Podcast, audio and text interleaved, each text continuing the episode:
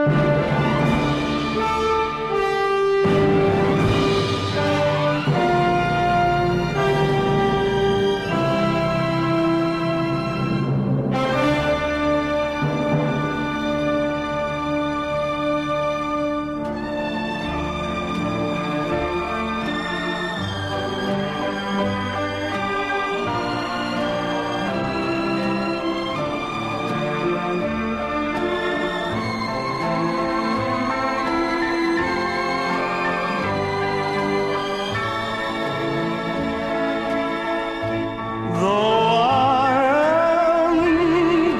la sintonía que abre nuestras preguntas a la historia que responden cada lunes César Vidal.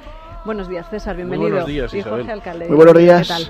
Hoy, además, varias las inquietudes de nuestros oyentes, inquietudes históricas. No sé, César, si todo lo que estamos viviendo o hemos vivido este fin de semana en Palma de Hay Mallorca, cosas que recuerdan, ¿eh? Sí, sí. además de que pasará la historia, ¿no? Me imagino que eso de que le hayan apartado a Urdangarín de Sí. la Casa del Rey no Sí. significa que no se pongan los libros de historia. No. No, no, no, no. Yo no tengo la menor duda de que va a pasar a los libros de historia. Lo que no sé si va a ser una pequeña nota a pie de página va a ser un párrafo más destacado. O si solo- Todavía no hay perspectiva. O si solo seréis unos cuantos historiadores los que lo tengáis en Eso cuenta. también es posible. y el resto puede que maquillen un poquito las informaciones bien. Historia arroba eslamanana.com es el correo electrónico al que pueden dirigir sus inquietudes históricas, todas las preguntas que nos van formulando a lo largo de cada semana.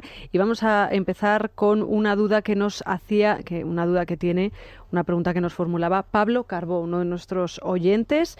Eh, dice así. ¿Cómo se explica que un hombre como José Sanjurjo, que había apoyado la dictadura de Primo, que fue el que lideró el primer intento de golpe de Estado contra la República en el 32, que fue junto a Franco y Mola el cabecilla de la sublevación del 36, se pusiera a las órdenes del Comité Revolucionario Republicano en abril del 31? Añade este oyente, ¿cómo puede ser que uno de los mayores enemigos de la República fuera a la vez el hombre clave en su nacimiento? Preguntas además con su propio contenido editorial. Bueno, vamos a ver. Yo creo que el gran problema de Sanjurjo es que era fundamentalmente un desengañado. Es decir, yo creo que el, el personaje de Sanjurjo es un personaje que tiene enormes paralelos con otro de los personajes que ayudó, y además este de manera mucho más decisiva, al advenimiento de la Segunda República y que luego en el 36 también se alzó contra el Frente Popular, que es el caso del general Queipo de Llano. Es decir, estamos hablando de gente que había vivido la experiencia de la dictadura de Primo de Rivera. Algunos quedaron muy desengañados con esa experiencia. En el caso de Queipo de Llano fue muy fuerte, en el caso de Sanjurjo algo menos. Hay que tener en cuenta que eh, Primo de Rivera hizo cosas que estaban bien, pero también estuvo unido a escándalos económicos como el de la caoba, que era una, una querida que él tenía, la que llamaban la caoba por el color de, de, su cabello, y en un momento determinado en las notas de obligatoria inserción en prensa que obligaba el dictador a poner, pues había aparecido en un periódico eh, haciéndose eco malicioso de que el hermano de la caoba hacía negocios, porque para eso era el hermano del amante de Primo de Rivera, había quien había puesto una noticia, un titular que decía ha subido el precio de la caoba. Esto cualquier persona inteligente lo hubiera dejado pasar y no le hubiera dado más vuelta, pero Primo de Rivera se agarró un rebote tremendo y obligó a poner una nota diciendo que lo de la caoba era una referencia a la madera y no en absoluto a una señorita que se llamaba no sé qué, con lo cual ya todo el mundo se enteró de que la caoba era la amante de Primo de Rivera, que el hermano hacía negocios, que era un sinvergüenza, etcétera, etcétera. Esta gente, cuando se produce la caída de la monarquía en abril del 31, no es que quieran, en el caso de Sanjurjo, no es que quisiera el advenimiento de la República, pero consideraba que la monarquía y especialmente Alfonso XIII habían cubierto un ciclo histórico y no estaban dispuestos a derramar sangre para que Alfonso XIII se mantuviera en el trono. En el caso de Queipo de Llano, si acaso, para que Alfonso XIII se marchara.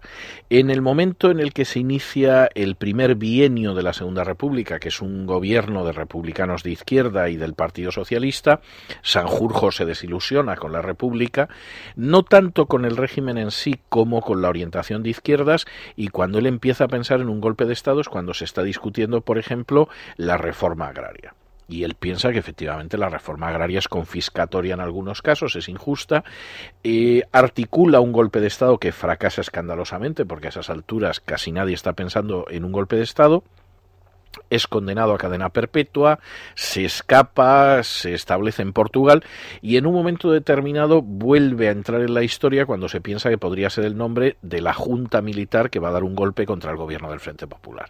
De modo que yo creo que Sanjurjo en buena medida fue consecuente, es decir, había dejado de creer en Alfonso XIII, no creía en una república de izquierdas ni en el año 32, ni mucho menos en el año 36, y en un momento determinado pues pensó como otros que la única manera para evitar la revolución pues era dar un golpe militar, que no era inicialmente antirrepublicano, sino contra el Frente Popular.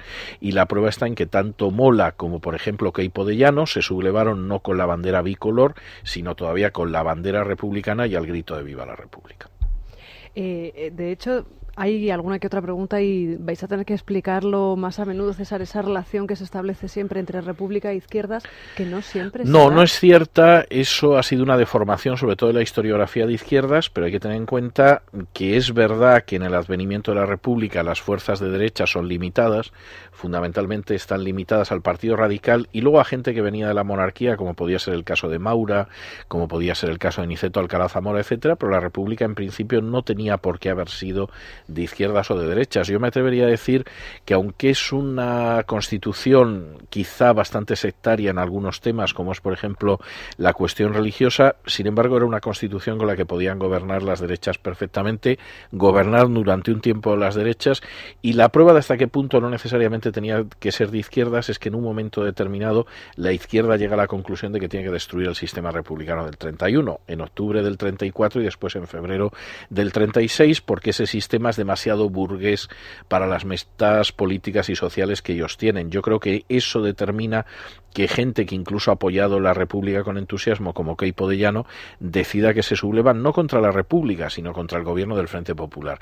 Yo veía hace cosa de una hora y pico una foto en mi despacho, foto en la que aparece Ramón Franco con Keipo de Llano, Indalecio Prieto y Largo Caballero. Están juntos y es curioso que dos de esos personajes acabaran entre los alzados, tanto Ramón Franco como Keipo de Llano, que eran republicanos históricos, pero acabaron en el lado de los alzados contra el Frente Popular y por el contrario Indalecio Prieto y Largo Caballero pues acabaron en el lado del Frente Popular durante la guerra. Es decir, la República posiblemente una de sus grandes desgracias fue la incapacidad de construir un régimen que fuera aceptable para izquierdas y para derechas, pero que no tiene por qué identificarse con la izquierda, porque eso es algo ya de las postrimerías de la Segunda República previo al estallido de la guerra Cambiamos de, siglo, hacemos ahora referencia a una pregunta que nos os formulaba Eva Villar. Dice que le gustaría saber por qué se produjo la matanza de San Bartolomé. ¿Quién estaba interesado? ¿El Papa, la reina Catalina Médicis, los católicos franceses? Pregunta además si es cierto que Felipe II tuvo algo que ver. Al fin, dice esta oyente, se casó con la hija de Catalina Médicis. Si Catalina era una mujer tan inteligente como dicen, ¿por qué organizó una masacre como esa, nos pregunta Eva.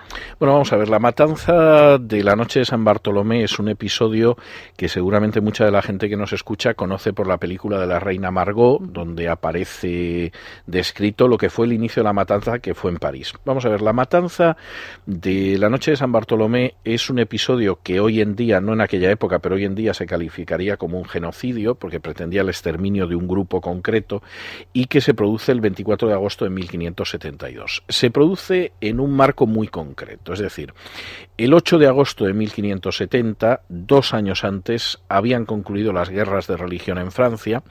Las guerras de religión en Francia concluyen con un pacto en virtud del cual la monarquía sigue siendo católica, pero hay sectores muy importantes de la población que son protestantes, los hugonotes, e incluso hay miembros de la nobleza que son protestantes, a los que se concede una cierta libertad de culto privado solo en zonas católicas y en zonas de mayoría protestante también público. Y como una forma de sellar esa paz religiosa que en esos momentos existe en Francia, el 18 de agosto de 1572 se celebra el matrimonio entre Enrique de Navarra, que era hugonote, y Margarita de Valois, que era la famosa reina Margot o la reina Margarita. El matrimonio, que era muy complicado, no tenía el permiso del Papa. Es decir, hubo que solicitar a un cardenal que los casara con enorme dificultad. Tenía, por supuesto, también eh, la inquina de Felipe II, que veía muy mal que, que, se tolerara religiosamente a un grupo que no era católico en Francia, que era una monarquía tradicionalmente católica, pero estaba concebido como una solución matrimonial. Es decir, la forma de sellar la convivencia entre las dos religiones es esta situación. Ese, esa situación quiebra porque cuatro días después del matrimonio entre Enrique de Navarra y Margarita de Valois, que es un matrimonio complicado, que ha llevado sobre todo a muchos aristócratas protestantes a París para ver las bodas, el 22 de agosto se produce el intento de asesinato de Gaspar de Coligny. El almirante Coligny era un hugonote que formaba parte del Consejo del Rey, que era extraordinariamente inteligente y que entra en el Consejo del Rey porque de manera muy hábil la monarquía francesa se da cuenta, como luego se, dio cuenta Richelieu, de que frente a los problemas económicos eran mucho más fiables los hugonotes que los católicos. Pero el atentado de Coligny provoca inmediatamente una cadena de violencias se ha discutido mucho quién ordena el atentado de Coligny. Hay quien dice que la orden vino del duque de Alba, que temía que efectivamente Coligny pudiera ayudar a los protestantes en los Países Bajos.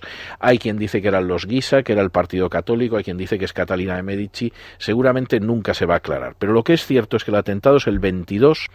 El día 23, Carlos IX tiene una reunión con el Consejo Restringido del Rey y en ese Consejo Restringido del Rey se acuerda asesinar a todos los protestantes de París, fundamentalmente a los aristócratas. Ese mismo día se organiza una matanza al toque de las iglesias, eh, matanza a la que se salvan algunos pocos, pues por ejemplo porque se refugian en la casa del embajador inglés, cosas de este tipo, pero en principio es una matanza que se produce en París y la matanza es tan impresionante que se va desplazando hacia provincias, como pasó por ejemplo con las persecuciones de judíos en España en 1393 o en otros países, hasta tal punto que la última matanza de protestantes se produce el 4 de octubre, es decir, desde el 23 de agosto hasta el 4 de octubre hay matanzas y en el curso de esas matanzas se asesina del orden de unos 30.000 protestantes. La reacción que se produjo fue una reacción que dejaba bastante claro quién estaba de acuerdo con esa vía y quién no estaba de acuerdo. Por ejemplo, el Papa Gregorio XIII ordenó entonar un Te Deum de acción de gracias a Dios, emitió una moneda celebrando la matanza y dio la orden a Vasari de que pintara una serie de frescos celebrando la matanza. Es decir, para, para Gregorio XIII, que no estaba de acuerdo con el matrimonio entre Enrique de Navarra y la reina Margot, evidentemente, o la princesa Margot en esos momentos, aquello era un éxito, es decir, liquidaba la posibilidad de paz entre las dos religiones. Felipe II confesó que había sido el día más hermoso de su vida, es decir, que realmente para él era un avance. Ahora bien, eh, finalmente tanto la meta perseguida por Gregorio XIII como por Felipe II no llegó al puerto final por dos razones. Primero, porque aunque el golpe que recibió el protestantismo fue muy fuerte, no consiguieron acabar con él. Y segundo, porque en un momento determinado Enrique de Navarra eh, aparenta o realmente se convierte al catolicismo con la famosa frase de París bien vale una misa y lo primero que hace es dictar un edicto de tolerancia hacia los protestantes que llegó hasta la época de Luis XIV. Hay que recordar que a Enrique IV, ya en esos momentos de Francia, lo va a asesinar un fanático católico al final de, de, sus días, temiendo que nunca se convirtió, sinceramente, pero lo cierto es que Enrique IV, esa política que la matanza de la noche de San Bartolomé quiso abortar, es el que permite que continúe y tolera una notable tolerancia hacia los protestantes en Francia. De modo que finalmente ni los objetivos papales ni los objetivos de Felipe II pues llegan a, cuajar. César, eh, nos ha preparado una versión, además de una canción magnífica de la República. Es una versión de la Marsellesa, pero cantada en español. Es la versión que, que se hizo de la Marsellesa en la época de la Segunda República. Contaba Camilo José Cela, y tenía su gracia, que cuando se proclamó la República en abril del 31, dice que bajaban por Gran Vía cantando la marsellesa. Dice, claro, dice, lo único que se sabía la gente era el Alon Sanfán de la Patria. Dice, entonces empezaban diciendo Alon Sanfán de la Patria. Y luego seguían diciendo, no, no, no, no, no, no. y entonces hubo quien acabó haciendo una versión de la marsellesa en español, que es esta, que se cantó ah. en el periodo republicano y es muy bonita. Ahora la vamos a escuchar a la vuelta de, esa pausa. Además nos vas a recomendar, un libro. Sí. Un libro. Nosotros hacemos esa parada. Antes también les hacemos otra recomendación si son ustedes viajeros o si, por ejemplo, tienen pendiente regalar algo a sus hijos, a los más pequeños pequeños de la casa tienen que saber que el parque Disneyland París está celebrando su 20 aniversario. Ya son 20 años desde que se construyese este parque homólogo o lo más parecido que conocemos al que existe en Orlando. Bueno, pues si queremos viajar a París, que es el regalo de comunión perfecto, nos ponemos en manos de Viajes El Corte Inglés, donde nos ofrecen todo tipo de ventajas, entre ellas que los niños menores de 7 años no pagan ni estancia ni vuelos. Eso sí, tenemos una fecha a tope, es el día 6 de marzo. Hasta ese día podemos hacer nuestra reserva con ventajas además añadidas como, por ejemplo, 20% de descuento en hotel, en entradas, en vuelos y cenas y comidas gratis. Insisto, 6 de marzo es la fecha límite para hacer su reserva, pero yo se lo recomiendo que visiten este parque y que lleven a los más pequeños de la casa. Es el 902 400 454. El teléfono de información de viajes El Corte Inglés 902 400 400 y la web www.viajeselcorteingles.es que además sigue patrocinando Alicante, puerto de salida de la Vuelta al Mundo a Vela y a la vuelta esa versión en español de la Marsellesa.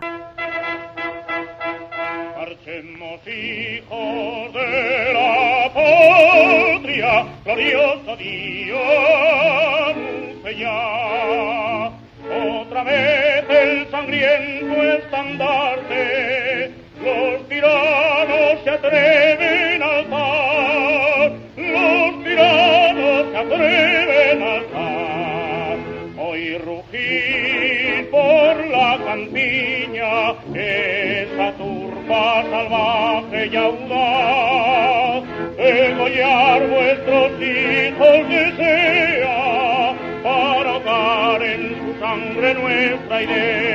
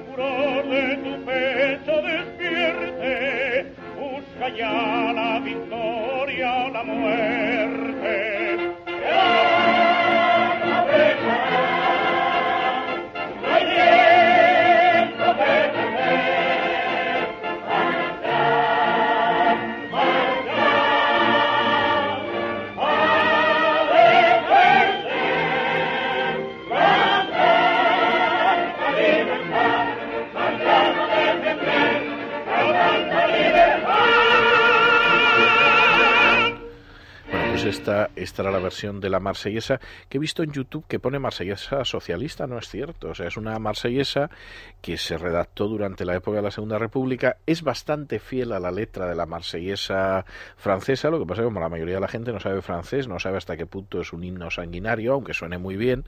Y entonces, hombre, pues era un intento de vincularse con la tradición republicana francesa que desde luego no era la del Partido Socialista. Hay un libro que quisiera recomendar porque este es uno de esos libros que casi parece que acaban de escribirse ahora que lo escribió Miguel Maura, que es uno de los personajes que pasa de ser monárquico a ser republicano con bastante rapidez y que es el Así cayó Alfonso XIII. En el cual eh, uno ve con bastante claridad que finalmente la Segunda República no viene por la fuerza de los republicanos, que era muy escasa, sino fundamentalmente por el desfondamiento de Alfonso XIII y el desfondamiento de los monárquicos, que es que deciden que no merece la pena defender a Alfonso XIII. Y en ese sentido, Sanjurjo, por supuesto, en un momento determinado dijo, no, no, ¿de qué voy a utilizar yo las fuerzas del orden público para mantener al rey? Yo, desde luego, no seré el que lo haga. Y cómo, conociendo ese dato, porque entre otras cosas había muchos telegrafistas que eran republicanos, pues evidentemente al rey se le pudo dar de plazo hasta la salida del sol para marcharse de España, en la idea de que no iba a mantener el pulso y dentro de la propia desconfianza de los republicanos de que iba a salir bien porque hay la famosa anécdota de Azaña en la que dice cuando van a hacerse cargo del gobierno, pero están jugando de farol, en la que dice, verás como por hacernos los chulos vamos a acabar en la cárcel. Es decir, que, que toda esa idea del entusiasmo, el entusiasmo vino después de que se hubiera marchado y era obvio que Alfonso XIII se había ido. Pero mientras tanto hubo una jugada, hubo una partida de póker de farol en la que finalmente influyó muchísimo el propio desfondamiento del monarca. César Vidal, muchas gracias por responder a las preguntas a la historia que hacen los oyentes de Es la Mañana. Ahora es el turno de Jorge Alcalde, que nos va a hablar de uno de esos alcaldes madrileños especialmente amables con las obras civiles, si no me equivoco, ¿verdad? El mejor alcalde de Madrid, ¿no? Se dice, dice el tópico. Es una pregunta que os formulaban en, la revista Q.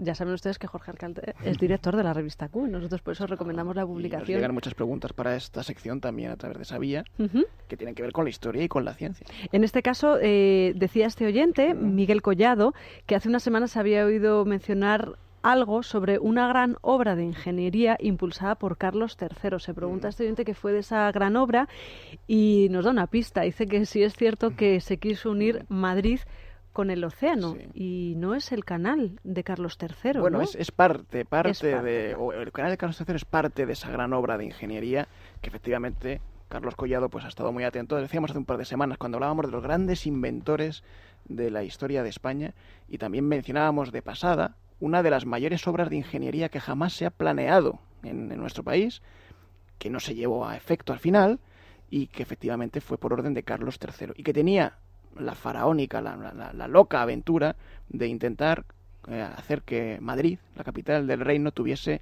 puerto de mar, tuviese salida al mar. De hecho, Madrid era la única capital europea que no tenía una salida navegable al mar a través de unos grandes canales o un gran río navegable. Y esto era algo que preocupaba mucho a los técnicos eh, y a los economistas de la época. Yo voy a leer un párrafo previo a todo esto, que es una carta que le manda el marqués de la Ensenada a Fernando VI un poquito antes y que además algunas de las cosas que dice pueden ser muy, muy contemporáneas, nos pueden sonar de hoy en día. Dice, no hay en Europa terreno más seco que el de España y por consecuencia están expuestos sus naturales a padecer hambre por sus malas cosechas. Recordamos, por ejemplo, que hoy mismo hemos sabido que este puede ser el invierno más seco desde 1944 en España. Bueno, no es nada que tenga que ver con ninguna condición contemporánea, ya vemos que en el siglo XVII también ocurrían estas cosas, ¿no? Pero hay otra parte de este párrafo que todavía es un poco más preocupante y también muy contemporánea. Dice, ni tampoco reino en que menos se haya ejercitado el arte para ocurrir a la precisión de socorrer unas provincias a otras era un reino seco y además insolidario. Este es, casi, casi es el, pionero, el marqués de la Ensenada, de los planes hidrológicos que nunca hemos podido llevar a cabo. ¿no? Decía, terminaba su carta al rey Fernando VI, conozco que para hacer los ríos navegables y caminos son menester muchos años y muchos tesoros, pero señor, lo que no se comienza no se acaba. este es el primer proyecto de generar un gran sistema de canales que pudiese unir Madrid con el Océano Atlántico y que posteriormente Carlos III encarga a uno de los primeros ingenieros civiles que ejecutaron, ejecutaron obras en España. Ahora un francés, Carlos Lemoux. Y es uno de los primeros porque en la época de Carlos III todavía no existía un cuerpo de ingeniería civil en España. Eran ingenieros militares que tenían mucha costumbre en abrir caminos y, eh, cavar eh, todo tipo de defensas, eh, pero no tenían tanta costumbre en planear cómo generar pasos civiles y sobre todo una construcción de canales como este. El primer, la primera escuela de ingenieros civiles la inaugura en España Agustín de Betancourt, que fue a su vez gran ingeniero civil del imperio ruso, o sea que venía también con bastante experiencia. Pero no había una gran experiencia de ingeniería civil en España hasta que este señor Carlos Nemur llega y recibe el encargo de, encargo de Carlos III de unir Madrid con el Atlántico. ¿Cómo lo quiso hacer? Bueno, pues mediante una serie de... La distancia es menor geográficamente. Es menor que, hacia el Mediterráneo. Sí, sí, era, más lógico y sobre todo por el desnivel que se producía. Lo que quería hacer primero era una gran presa en lo que hoy está entre Torrelodones y Las Rozas, estas dos localidades de, localidades de Madrid, la presa del Gasco, que iba a acumular todo el agua posible del río Guadarrama. Iba a ser la presa más alta jamás construida en Europa. Eh, la obra aquella era equiparable a lo que ha sido hace poco la presa de las mil gargantas en China. Era como lo más que se podía hacer en el mercado de presas eh, en aquella época. Tenía 72 metros, metros de altura, 42 metros de anchura cada, cada uno de los muros y con ello se quería conseguir dos objetivos. Por un lado, dotar de agua a lo que luego va a ser el proyecto de navegabilidad del Manzanares hasta Guadalquivir y por otro, generar un puerto mm, navegable para suministrar de piedra, de cantera, a la capital a Madrid. Estamos hablando de una época en la que no existía tren, no existían vuelos, claro. de hecho, la gran preocupación de, de, Carlos Lemug y de Carlos III era eh, que la única manera de comunicar y de vertebrar España por un sistema de comunicación mm, eficaz era por agua o por caminos. También otra de las grandes obras de Carlos Lemug es generar unas carreteras suficientemente estables y, e inventar nuevos pasos, como por ejemplo el de Despeñaperros, en el cual también trabaja este ingeniero. La primera parte de esta gran obra faraónica, por lo tanto, era generar esta presa, la que todavía quedan restos, entre los lodones y las rozas todavía quedan algunos restos.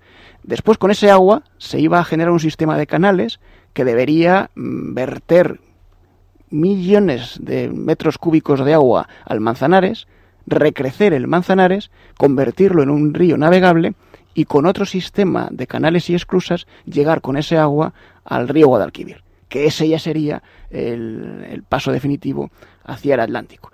Para ello había que atravesar toda Castilla-La Mancha, por supuesto había que atravesar Despeñaperros y había que salvar un desnivel de 800 metros sobre el nivel del mar, que es más o menos a lo que está la sierra madrileña en la parte más baja, ¿no? para llegar al nivel del mar se basaba todo este proyecto en algo que ya existía, el canal du Midi en Francia, que une el Mediterráneo y el Atlántico, pretendía unir ya en aquella época el Mediterráneo y el Atlántico, y en una invención que acababa de producirse, también en Francia, que era el sistema de esclusas. El sistema por el cual hoy conocemos que existe el canal de Panamá, por ejemplo, pues aquello fue una gran innovación tecnológica de la época que Carlos Lemur aprendió y quiso aplicar a este sistema de canales eh, para unir Madrid con el Atlántico. Se iniciaron las obras en 1788, 50 millones de reales costó el primer proyecto. Se iniciaron las obras de esa presa, del Gasco, y se iniciaron algunos de los canales. Los habitantes de la localidad madrileña de Las Rozas hoy, por ejemplo, disfrutan de una de las herencias de este sistema de canales, porque los niños pueden hacer piragüismo ahí en la dehesa del Navalcarbón, los que vean por ahí lo conocen, porque el ayuntamiento pues rehabilitó los restos de ese canal para recreo. Y en Aranjuez también hay algunos restos de aquel canal que evidentemente no se pudieron llevar a la práctica. ¿Por qué? Primero porque no se encontró la definitiva financiación para continuarlo. Eh, a pesar de que el Banco de San Carlos estaba detrás de ello muy interesado en producir la suficiente, eh, el, el caso suficiente para ello. ¿no? Y segundo, por una desgracia natural. Solo un año después de iniciarse las obras, una gran tormenta acabó con buena parte de los refuerzos de lo que iba a ser la presa del Gasco. Y aquello pues ya supuso una quiebra económica demasiado grande como para que pudiese ser refinanciada. Y eh, el proyecto quedó, nunca mejor dicho, en agua de borrajas. Allí no se pudo hacer navegable el Manzanares y no se pudo hacer lo que hoy tendríamos, que es pues, un, casi un puerto de mar, pues posiblemente en la parte sur, lo que cerca del Palacio de Oriente o, más al sur de Madrid, pues tendríamos una especie de pequeña playa, una, una, una, o parte lo que ha querido imitar Alberto Ruiz Gallardón con cero éxito, ¿no? Bueno, ahí no llegan barcos, no se puede llegar con ellos con barcos de transporte de mercancías, pero claro, el segundo problema es con el que también nos encontramos ahora con esto de Madrid-Río, la escasez de agua. Y que nos encontramos una vez más hoy, eh, a día de hoy, porque tenemos un, en ciernes una gran, una nueva sequía, ¿no? El proyecto hubiera sido incluso impracticable aunque se hubiese terminado la obra de ingeniería civil, porque no hay suficiente eh, eh, estabilidad hidrográfica en la zona para que estos canales estuviesen permanentemente llenos de agua para que pudiesen ser navegables. Aún así, este señor Carlos Lemur fue un gran pionero en la capacidad de, solventar estos, estos desniveles que tiene la orografía española, porque buena parte de su proyecto inicial es el que ha sido luego utilizado para el AVE que une Madrid con Sevilla. O sea que ya él, eh, en la época de Carlos III, intuyó cuáles eran los mejores pasos, los más eficaces para hacer comunicable Madrid y Sevilla. Él pensaba que iba a ser con agua, por río, y en realidad ha sido por la vía férrea, por el, tren. Me tranquiliza además lo que has dicho sobre el clima, que hace 300 años pasaba lo mismo, no, no, hay sequías y temporadas de lluvia y no hay nada que sea muy distinto a lo que ocurría con Carlos III y a lo que ocurría casi con el hombre de Atapuerca, ¿verdad? que es así, así es nuestra península. Me salgo totalmente del tema, pero mm. realmente las consecuencias que vamos a padecer son tan graves como nos están ya avanzando. Bueno, se, prevé una temporada de, escasez de agua. Me refiero a que dice que a partir de ahora mm. grandes problemas eh, respiratorios, eh, sequedad eh, ocular, etcétera. Llevamos padeciendo sequías cíclicas desde antes de Cristo. En la península ibérica no tiene un defecto, no tiene un problema de agua, no tiene déficit hídrico. Tiene un problema de que la orografía hace que llueva mucho en algunas zonas y ese agua no pueda ser trasladado a otras. Una de las zonas de Europa mm, de mayor pluviosidad está en España y es la Sierra de Grazalema. no llueve en Europa, en poco sitio llueve tanto como en la Sierra de Grazalema. No tenemos escasez de agua, tenemos incapacidad de que ese agua, como ya había dicho el Marqués de, Ensenada, de la Ensenada, sea mm, eh, repartida justamente entre todas las provincias que orográficamente están muy separadas que llega una sequía, eso es evidente. Afortunadamente todavía tenemos los pantanos bastante llenos. Sí, pero esos planes hidrológicos nacionales que ahora mismo están en cajones eh, hubieran hubieran bebido de estos. Sin duda. y luego, en aquella época, tanto el Marqués de la Ensenada como Carlos Lemur y Carlos III tenían una suerte que no contaban con grupos ecologistas que se hubiesen opuesto a, este, a esta gran obra de ingeniería, que seguro que se habrían opuesto también, No solo estamos hablando de ecologistas, Y partidos parlamentarios. Efectivamente. bueno, eh, Jorge, Jorge Alcalde, muchísimas gracias. y César Vidal, muchísimas gracias por estar en estas preguntas a la historia. Vamos a hacer una pausa brevísima a las 11.40 y a la vuelta va a estar con nosotros Alberto Fernández que hoy va a preparar una receta para los pequeños gourmets de la casa, es decir, para los bebés de 6 a 12 meses más o menos, una, sopita de pescado para que empiecen ya a experimentar con los sabores de una forma rica. Así que para ellos no va dirigida en ningún caso a dipesina de fitobit. ¿Por qué? Pues porque adipesina de fitobit va dirigida ya a los adultos que nos hemos pasado un poco con las grasas, que hacemos poco ejercicio y que queremos perder esos kilos que todavía estamos a tiempo de perder, los que se acumulan en la zona abdominal, en la zona de la tripa. ¿Por qué, ¿por qué adipesina? Pues porque es de fitobit, es decir, está hecho de plantas, todo componentes naturales que drenan esa grasa y que ayudan a combatir el sobrepeso. Nos recomiendan, eso sí, un poquito de ejercicio, bajar las calorías y comprar eh, adipesina de Fitobit en la farmacia y en la parafarmacia. Lo dicho, dos minutos de pausa y las mamás y los papás que tengan bebés de entre 9, 6, 12 meses, ya saben, estén atentos porque la receta hoy va dirigida especialmente a ellos.